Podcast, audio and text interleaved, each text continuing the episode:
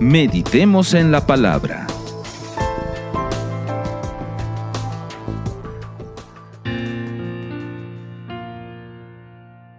Amados oyentes, desde los Estados Unidos, un bendecido día para todos y gracias por sintonizarnos en Querigma Radio. Bienvenidos a nuestro programa. Mi nombre es Marcela Gaitán y hoy estaré con ustedes en el programa Meditando en su palabra. Un saludo fraternal desde la ciudad de Orlando, Florida. Agradecemos al Padre por esta oportunidad que nos da de meditar juntos a través de este medio. El día de hoy meditaremos acerca de la luz. Antes de iniciar, tomemos un instante, por favor, para entregar este tiempo al Señor. Acompáñeme, por favor, en una oración. Padre, venimos con gratitud delante de ti porque eres bueno, fiel y tu misericordia es para siempre. Exaltamos tu nombre y declaramos que a través de tu Espíritu nos es revelada la palabra hoy. Tú eres el pan vivo, nuestra comida y bebida. Nos disponemos a escuchar lo que vas a hablarnos en esta oportunidad. Aquí estamos atentos a escucharte. Amén. Vamos a iniciar. Le invito en este momento a que tomen nota, por favor, de los pasajes sobre los cuales meditaremos el día de hoy.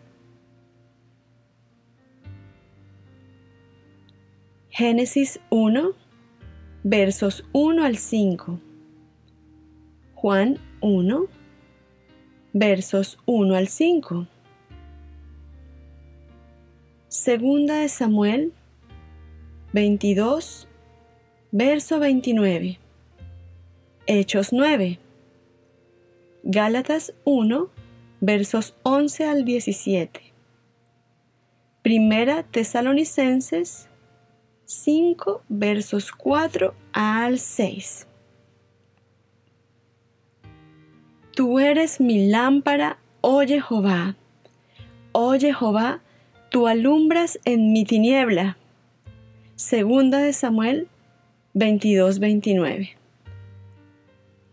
Iniciamos con esta palabra para hablar de la luz.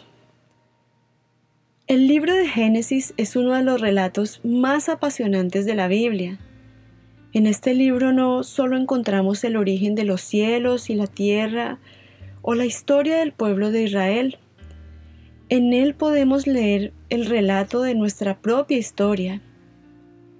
Si prestamos especial atención al primer capítulo, nos vamos a dar cuenta de que el autor no relata la creación de todas las cosas, sino se relata la restauración de lo que Él ya había creado. Tomémonos un instante para revisar los primeros cinco versos del capítulo 1 de Génesis.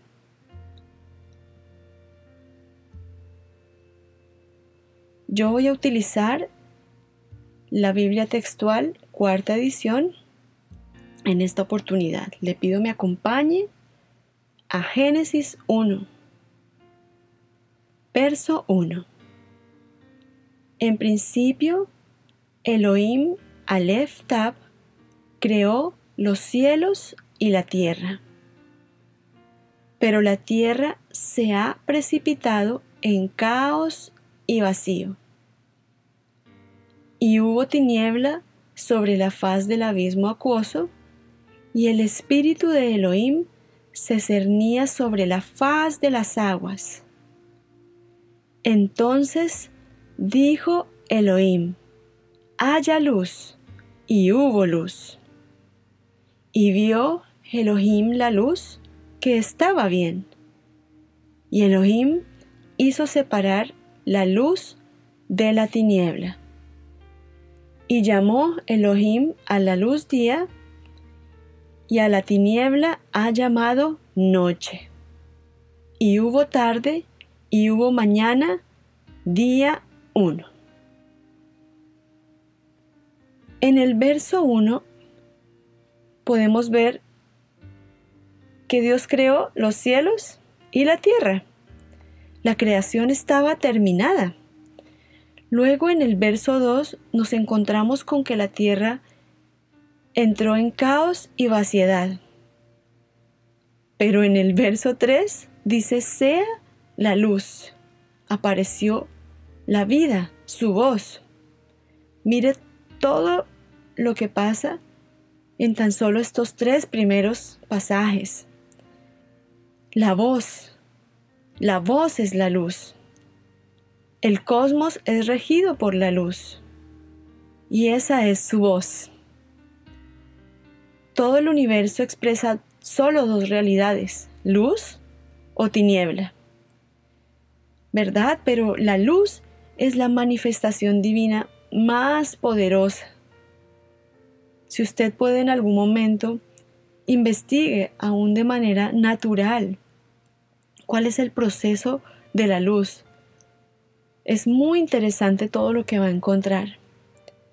Entonces, en este texto podemos ver que Dios comienza una obra maravillosa y es la restauración de su creación.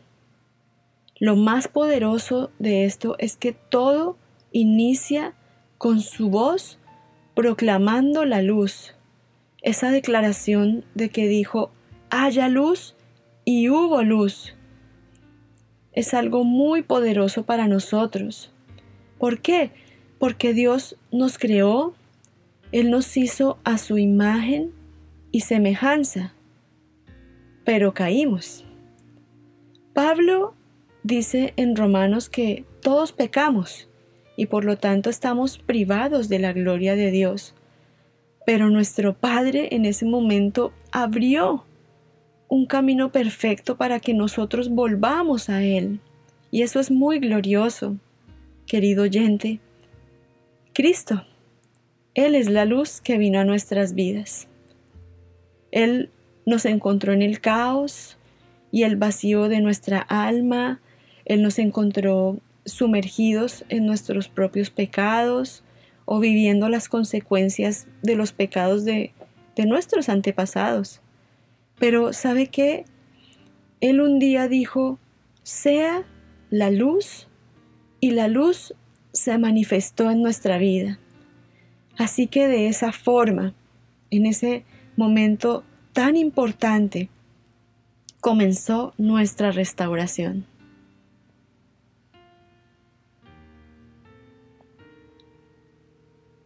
Le pido me acompañe en este momento al Evangelio de Juan. Busque en su Biblia por favor.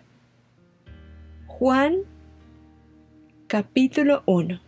Vamos a leer los versos 1 al 5. ¿Está listo? Vamos. En principio era él el Logos. Y el Logos estaba ante Dios Quiero que note esto. Dice en principio. ¿Qué principio? Y vaya pensando en lo que leímos primeramente en, en Génesis 1. Y el Logos estaba ante Dios. Usted ya sabe quién es el Logos. Y Dios era el Logos. Este estaba en principio ante Dios. Todo existió por Él y sin Él nada de cuanto existe existió. Usted sabe que aquí se está refiriendo al Hijo. En Él había vida y la vida era la luz de los hombres. La luz, que es Cristo, ¿verdad? Esto es muy emocionante. La luz resplandece en la tiniebla y la tiniebla no pudo extinguirla. Qué maravilloso esto. Este es Cristo, aquel que estuvo desde el principio de todas las cosas. Él es la luz del primer día. ¿Quién es? Es Cristo. ¿Quién es la luz del primer día? ¿Quién es esa luz que dice sea la luz? Es Cristo mismo. Dios no había creado aún el sol ni la luna. Pero querido oyente, el Hijo ya estaba ahí resplandeciendo, estaba trayendo vida, apartando a la tiniebla. Y esta misma luz ilumina en nuestros corazones. Yo le pido que ahí donde usted está escuchando, eleve conmigo un aleluya. Esto es tremendamente glorioso. Los relatos de Génesis 1 y Juan 1 nos conducen a que Cristo es la única fuente de luz. Si puede usted allí remarque, anote esto si tiene dónde apuntarlo. Cristo es la única fuente de luz. Sin ella, sin esa luz, sin Cristo, no habría restauración. El salmista menciona en el Salmos 36, porque contigo está el manantial de la vida, y en tu luz veremos la luz. ¿Quién es esa luz? Es Cristo. ¿A, quién se está refiriendo el salmista? A Cristo mismo. Solo en su luz veremos la luz. ¿Por qué? Porque la luz es una fuente, es un manantial de vida que solo podemos ver a través de la manifestación de Cristo en nuestras vidas. ¿Está conmigo? Entonces es importante tomar en cuenta que la luz no ordena las cosas por sí misma. Por ejemplo, si usted en su casa entra a una habitación oscura y enciende la luz, puede ver recién ese momento las cosas que hay allí. Si está oscuro, pues no podemos ver lo que hay. Pero cuando encendemos la luz, si hay orden, se hace visible. Pero si hay desorden, también eso está visible. Entonces, la luz expone una condición, una condición en un lugar, una condición en una persona, en una familia, en, en nosotros mismos. ¿Para qué?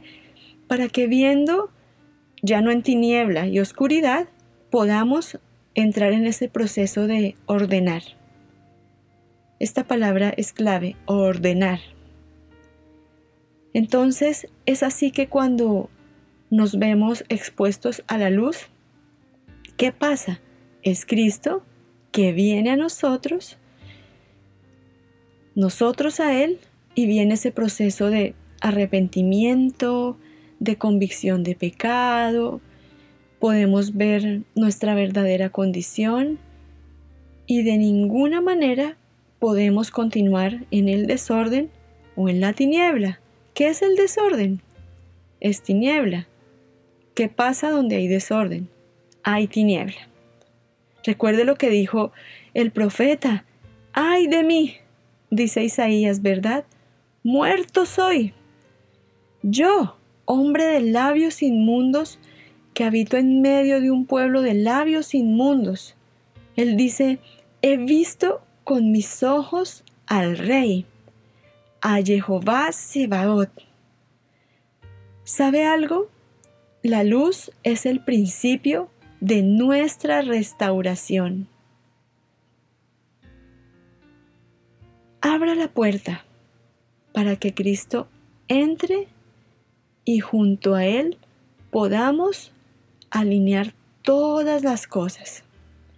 Yo le invito a que hagamos una pausa y a través de la siguiente melodía podamos presentar esto tal vez tan breve, pero tan poderoso que hemos escuchado en estos minutos. Le pido que allí donde está se presente delante del Padre y reflexione y abra esa puerta que tal vez pueda estar cerrada y diga sea la luz y usted pueda ver que está en desorden, que necesita ser ordenado, que está en tiniebla, que quedó en el caos y qué es lo que requiere de esa voz desea la luz. Regresamos en un instante.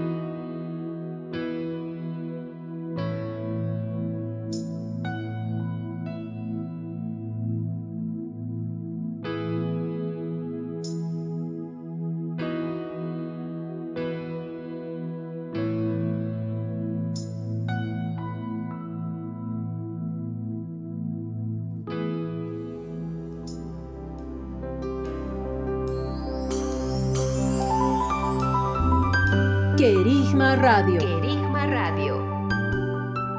Desarrollando temas esenciales para una vida cristiana normal. Estamos de vuelta, soy Marcela Gaitán. Recuerde que hoy nuestra emisión es desde la ciudad de Orlando, Florida. Continuemos con nuestro tema, entendiendo que la luz, que es Cristo mismo, es el principio de nuestra restauración.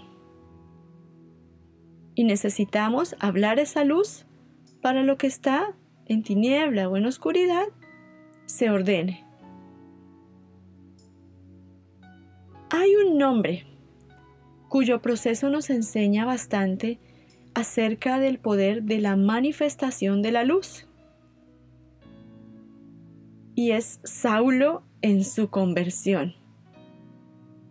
Yo creo que usted conoce, ha leído respecto a esta maravillosa conversión del apóstol Pablo, quien antes era Saulo. Ese Saulo en quienes eh, fue puesto, ¿verdad?, en sus pies los mantos de aquellos que apedreaban a Esteban. Le pido que venga conmigo y visualice ese momento ese Saulo en quien estuvo en completo acuerdo con aquellos que estaban apedreando a Esteban, en aquel día en que se desata una gran persecución contra la iglesia de Jerusalén. Imagine esto. Saulo se encontraba de pie frente a Esteban. Saulo estaba consintiendo su muerte, aprobándola, porque él no, no hizo nada, al contrario. Él estaba viendo cómo estaba siendo prácticamente lapidado Esteban. Posterior a eso, los testigos de aquel hecho ponen sus mantos a los pies de aquel que se convertiría en uno de los hombres más temidos por el pueblo creyente en ese tiempo. Entonces yo quiero llevarlo en este momento a que, a que veamos esa escena, porque Saulo no estando satisfecho con la muerte de Esteban, él hacía estragos en la iglesia. Conocemos el relato. Entraba de casa en casa, arrastraba a todo hombre y mujer que creía en Jesús y los echaba en la cárcel. Y aún respirando amenazas y muerte contra los discípulos del Señor, él va al sumo sacerdote, le pide cartas para las sinagogas de Damasco. ¿Para qué? Para que si encontraba algunos de los que pertenecieran al camino, entendiendo que, ese camino era, era Cristo, ¿verdad? Tanto hombres como mujeres los pudiera llevar atados a Jerusalén. Entonces, venga conmigo y vea lo siguiente. Él en un momento se dirige a la ciudad de Damasco. Y yo puedo imaginarme a, Pablo meditando eh, en cómo llevar su plan de manera eficaz. Era un trayecto largo, era un hombre muy, muy inteligente, muy capaz. Pero durante ese trayecto pasa algo. Súbitamente resplandeció a su alrededor una luz. Ya sabemos quién es la luz. La luz no es algo, la luz es una persona y sabemos que es Cristo mismo. Dice, resplandeció una luz del cielo y al caer a tierra oyó una voz que le decía, Saulo, Saulo, ¿por qué me persigues? Yo puedo visualizar ese estruendo de la voz, debió haber sido algo muy tremendo para él. Y le dice, ¿por qué me persigues? Y él dice, ¿quién eres, Señor? Y el Señor respondió, yo soy Jesús. Él se le presenta y le dice, a quien tú persigues, levántate. Ahí viene prácticamente instrucciones. Levántate, entra en la ciudad y se te dirá todo lo que debes hacer. Atento aquí conmigo, querido oyente. Levántate, entra en la ciudad y se te dirá todo lo que debes hacer. Ahora, ¿puede usted imaginar los hombres que iban con él? Pues yo creo que se detuvieron, quedaron atónicos al estruendo de esa voz. Ellos escucharon la voz, pero ellos no vieron a nadie. Entonces Saulo queda tendido, pero en un momento se levanta del suelo. Y aunque sus ojos estaban eh, abiertos físicamente, ¿verdad? Él, no veía nada, él, estaba ciego. Entonces estos hombres que lo acompañaban lo toman por la mano y, y lo traen a Damasco. Podríamos decir que, que Saulo, ¿verdad? No era un pecador eh, fornicario, blasfemo, alguien con vicios. Por el contrario, él era alguien tremendamente aferrado a la ley. Él era un fiel, pero fiel cumplidor de los estatutos humanos. Aparte de eso, era un erudito en la religión hebraica, en la cultura griega, en la política romana. Era un hombre muy apasionado por sus creencias religiosas, tanto que él creía que maltratando a los, a los creyentes le estaba sirviendo a Dios.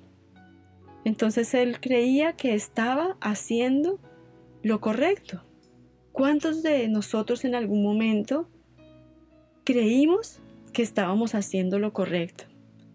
¿Verdad? Él, él, era un hombre de acción, de mucha acción, no solamente de palabra. Pero ¿qué pasa? Sin embargo, cuando la luz se manifiesta, expone su verdadera condición. Voy a repetir esto. Cuando la luz se manifiesta, expone la verdadera condición de este hombre. Saulo estaba ciego y en ese momento de nada le servía todo lo que él conocía o lo que creía.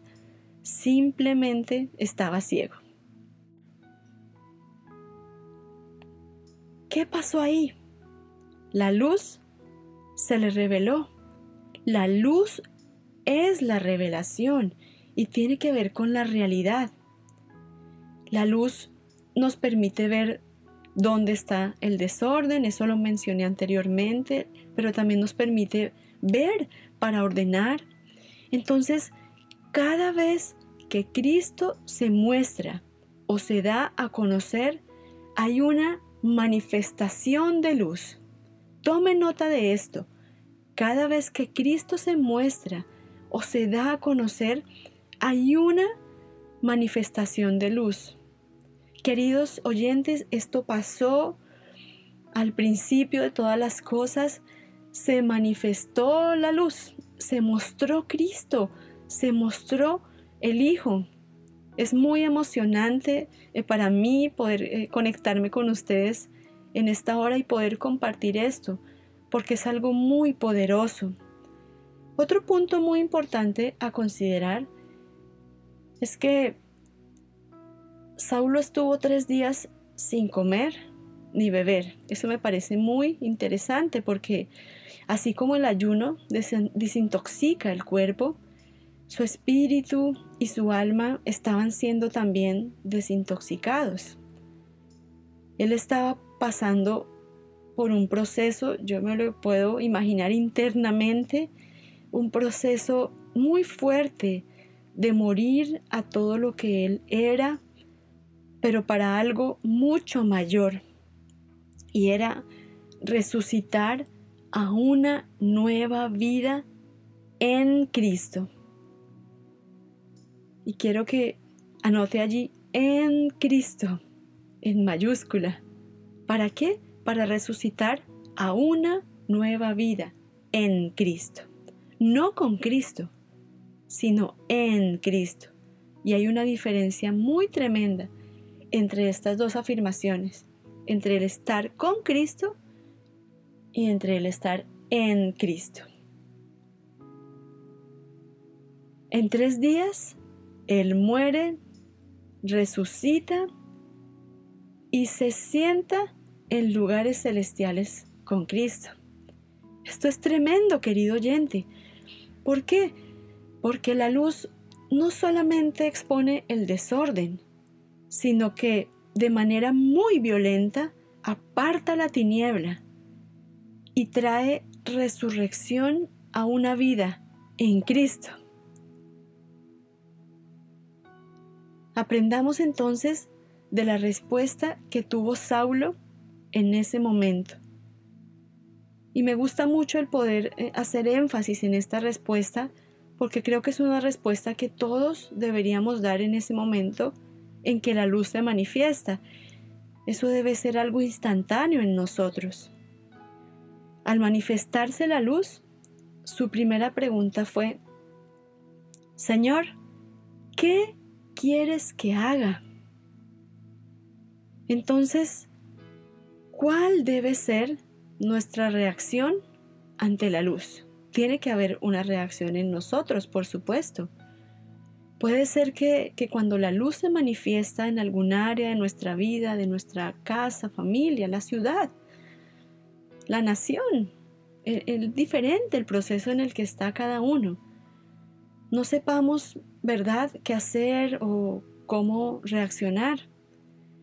Pero sí Debe haber en nosotros una respuesta en ese momento y es, Señor, ¿qué quieres que haga? Siempre la luz viene para que nosotros accionemos en un hacer. ¿Qué quieres que yo haga? Toma en cuenta esto. Saulo estuvo tres días orando en la casa de Judas, quien lo hospedó. Y la palabra relata que él estaba ciego aún. Usted puede revisar todos estos pasajes, se los cité al principio, para que de manera detenida pueda revisar con mucho cuidado todos estos versos. Pablo estaba ciego, pero en visión ve a un hombre llamado Ananías y ve que él se acerca y le impone manos para que recupere la vista. Mire qué interesante esto. Y Saulo puede ver. Los ojos de su espíritu son abiertos antes de que sus ojos naturales lo sean. Entonces, la luz que se reveló a su vida ahora le permite ver con los ojos del espíritu qué glorioso esto. Entonces, orando y estando ciego en visión, ve un Ananías, un Ananías quien pone sus manos para que recobre la vista. Entonces luego Ananías va y le dice, hermano Saulo, el Señor Jesús, quien fue visto por ti en el camino por el cual venías, me ha enviado para que recuperes la vista. Ananías venía comisionado, venía de manera apostólica, enviado, comisionado, para quien iba a ser luego ese, ese apóstol lleno de Cristo, recupere la vista. Y dice, y seas lleno del Espíritu Santo. ¿Y por qué? ¿Ha visto a Jesucristo? él puede recuperar la visión. Entonces, dice que le cayeron de los ojos como escamas y él recibe, recobra la vista. Y levantándose, se, se va y es bautizado.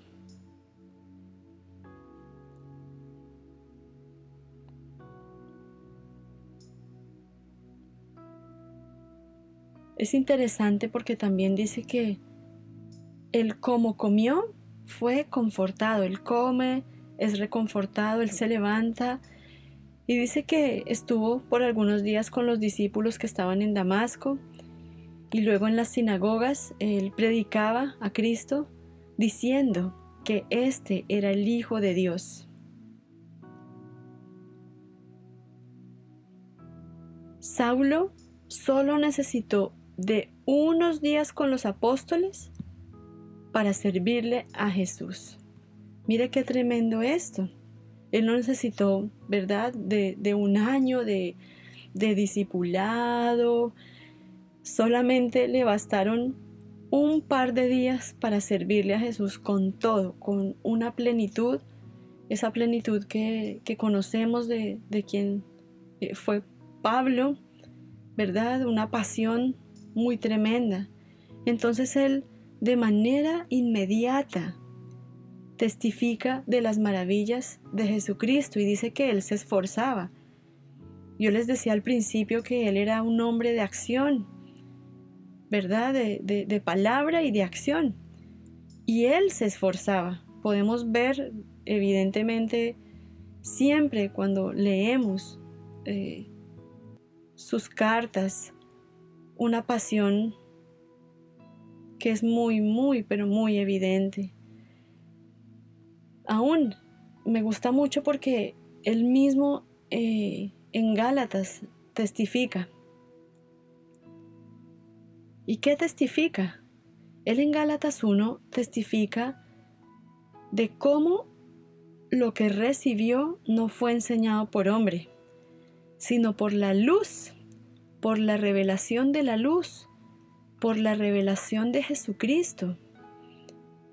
Y es muy lindo porque él ahí cita su conducta anterior, él no niega quién fue, él cita su celo por las tradiciones de sus antepasados. Pero el Dios que lo llamó por gracia le reveló a su Hijo para que él lo anuncie ante los gentiles.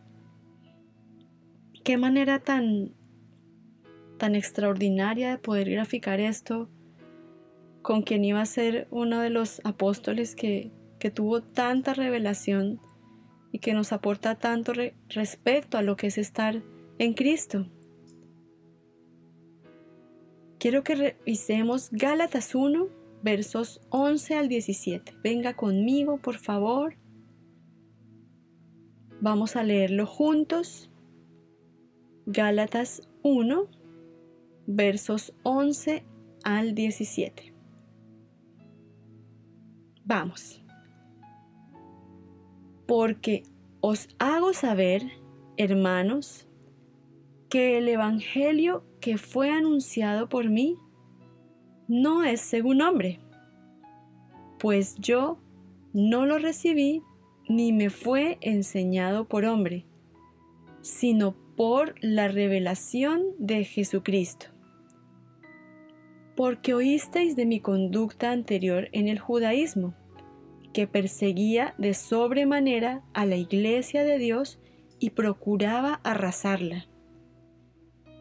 Y en el judaísmo aventajaba a muchos de los contemporáneos en mi pueblo, siendo mucho más celoso de las tradiciones de mis antepasados.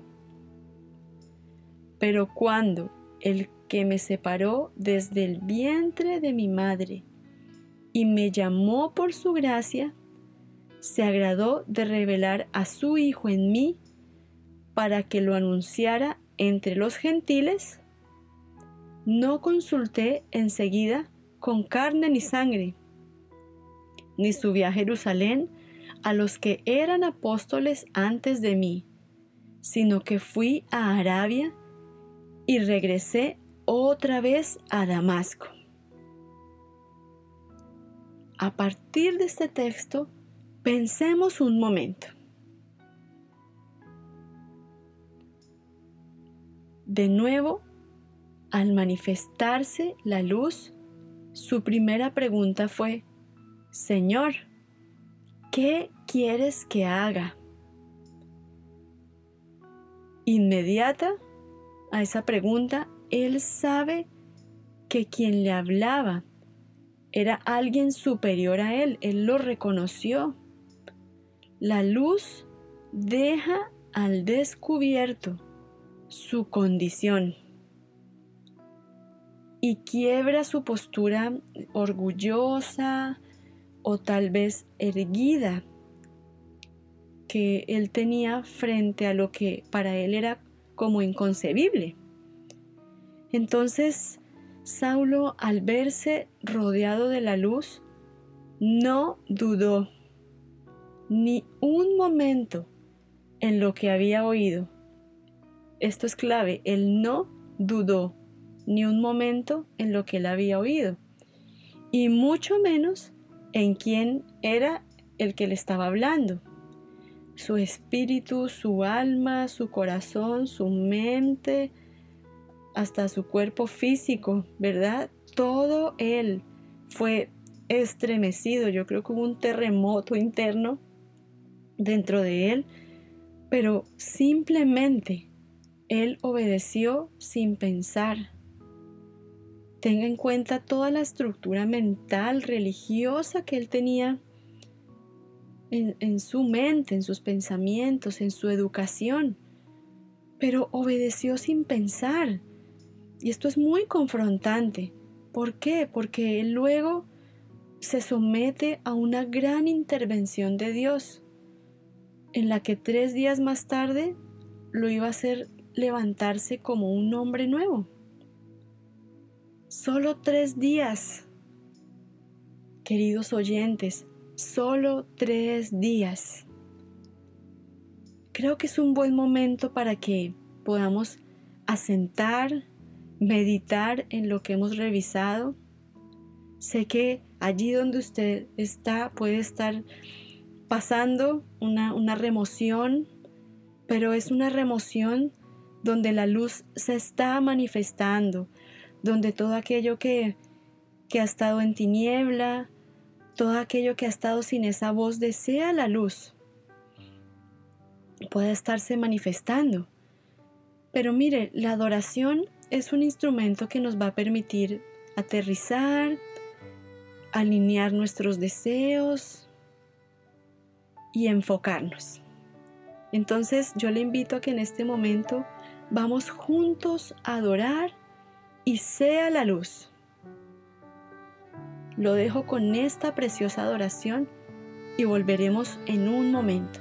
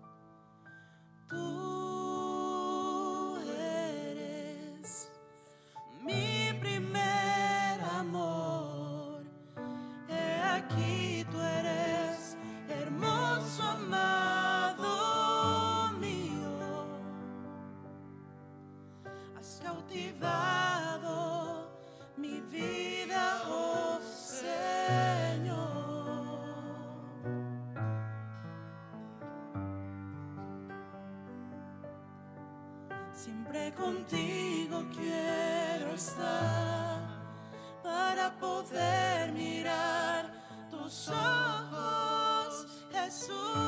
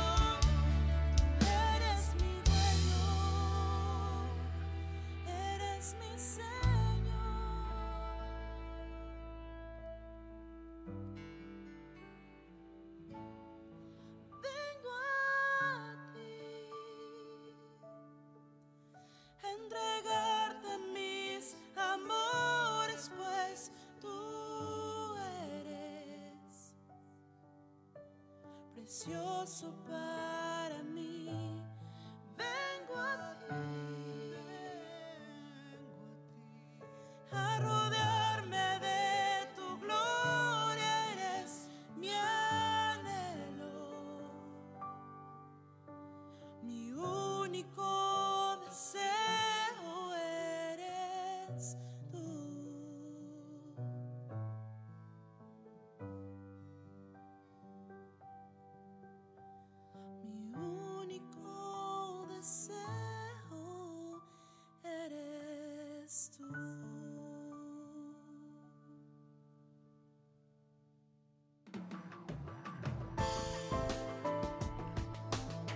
Meditemos en la palabra.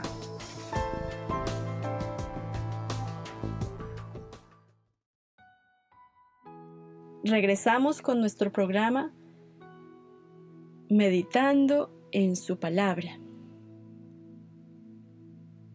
Querido oyente, ¿cómo aplicamos todo esto? Hemos visto que la luz es una persona, es Cristo mismo. Es Cristo presente en la restauración no solo de nuestras vidas, sino de la creación entera, de todo lo creado. Él es la luz que vino a nuestras vidas para también ser restaurados. Vimos que la luz aparta la tiniebla, que la luz expone el desorden, pero no solamente se queda ahí, sino que la luz es el principio para que venga a nosotros resurrección. Palabra clave también, resurrección. Nosotros no solamente estamos llamados a tener una vida de cruz, hay todo un proceso para que nosotros lleguemos a ser resucitados con Él. Él dice que tomemos nuestra cruz cada día y le sigamos. Pero el tomar esa cruz implica caminar en pos de ser resucitados con Él. La luz nos desintoxica, la luz abre nuestros ojos espirituales, nos quita las escamas, nos permite ver, nos permite ver lo que hay en esa habitación que no se estaba viendo y estaba en, en desorden o en tiniebla.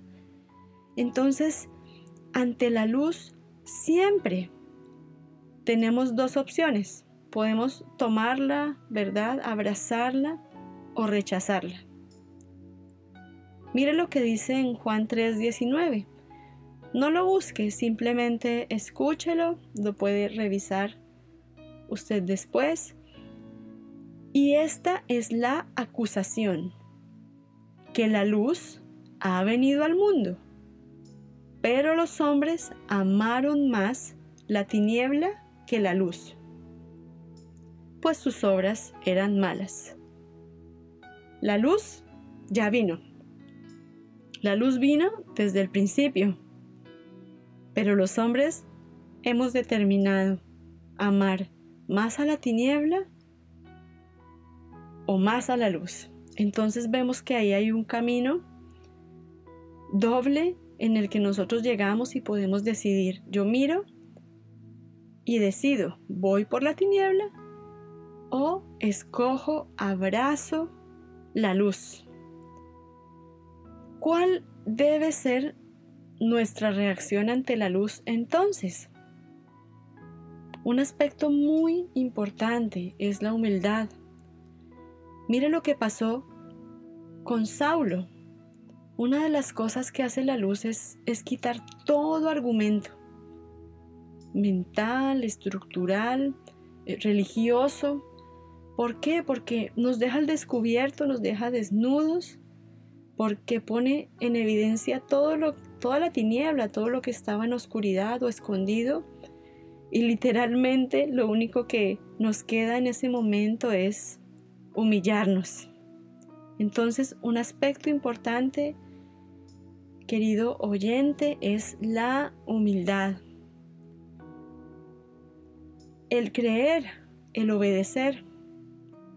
Saulo se rinde, Saulo cree, Saulo obedece. La luz muestra lo que es verdadero. Y ante esto es indispensable creer. Es indispensable creer para caminar en el camino de la luz. También hablamos de la importancia de reaccionar adecuadamente ante esta exposición. Quiero que me acompañe un momento, por favor, al libro de Primera Tesalonicenses 5. Leámoslo juntos. Allí donde usted está, vamos a buscar el verso 4 y vamos a leer del 4 al 6. Dice, pero vosotros, hermanos, ¿no estáis en tiniebla para que aquel día os sorprenda como un ladrón? Porque todos vosotros sois hijos de luz e hijos del día. No somos de la noche ni de la tiniebla. No durmamos pues como los demás, sino que velemos y seamos sobrios. Querido oyente, no duerma. Este es un tiempo de velar. Usted no está llamado para estar en la tiniebla, en la oscuridad, en esa habitación donde usted no ve nada. Usted está llamado a la luz. ¿Por qué? porque Él dice que somos hijos de luz, fuimos concebidos en la luz, somos hijos del día, somos hijos de luz. Y la luz debe manifestarse constantemente en nosotros. Mire, ser expuestos a la luz puede ser duro la luz es, es violenta por sí misma, ¿verdad? Imagínese que usted está mucho tiempo en un lugar donde no hay nada, no hay un foco, no hay una vela, no hay nada, no hay una lámpara. Y lleva varios tiempo ahí, varios días o años. Y llega alguien y le enciende un reflector ¿Qué puede pasar? Imagínese físicamente lo que puede pasar cuando se ilumina ese, ese reflector, ¿verdad? Puede ser incómodo, violento. Podemos decir, ah, ¿qué es lo que pasa? Luz, ¿verdad? Hacer una reacción con nuestras manos, poner nuestras manos para no ver. Y quizás nos sentimos como Juan, que cayó como muerto a los pies de Cristo. Pero sabe que hay algo más maravilloso. Él puso su diestra sobre Juan diciendo, y quiero que esto suene en usted como un estruendo allí donde está, no temas. Yo soy el primero y el postrero. Y así Él se acerca a nosotros él se acerca a usted allí donde está y le dice, no temas. Él es nuestro principio, desde el principio de la creación Él restauró todas las cosas, pero también es nuestro final. Mire lo que dice en Juan 8:12. No lo busque, simplemente visualice, introduzcase y sumérjase en esta luz. Dice, de nuevo pues les habló Jesús diciendo, yo soy la luz del mundo.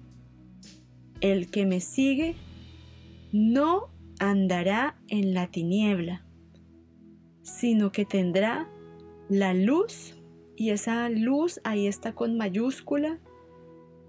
Entendemos, sabemos que la luz es una persona, por eso está en mayúscula yo soy la luz del mundo.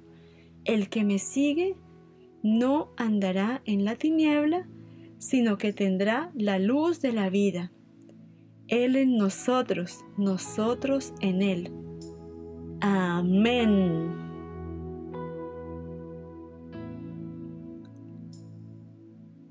Muy bien, queridos oyentes, qué tremendo todo esto se produce mucha conmoción en nosotros y quedamos a la expectativa del siguiente programa. Hemos llegado al final. Gracias por habernos acompañado. Si usted quiere comunicarse con nosotros al programa Meditando en su palabra, puede escribirnos al siguiente correo electrónico marcela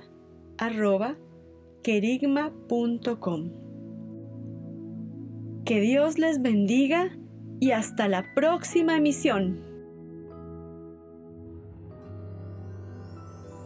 Hasta aquí tu programa Meditando en su palabra. Una fuente de crecimiento para los hijos de Dios.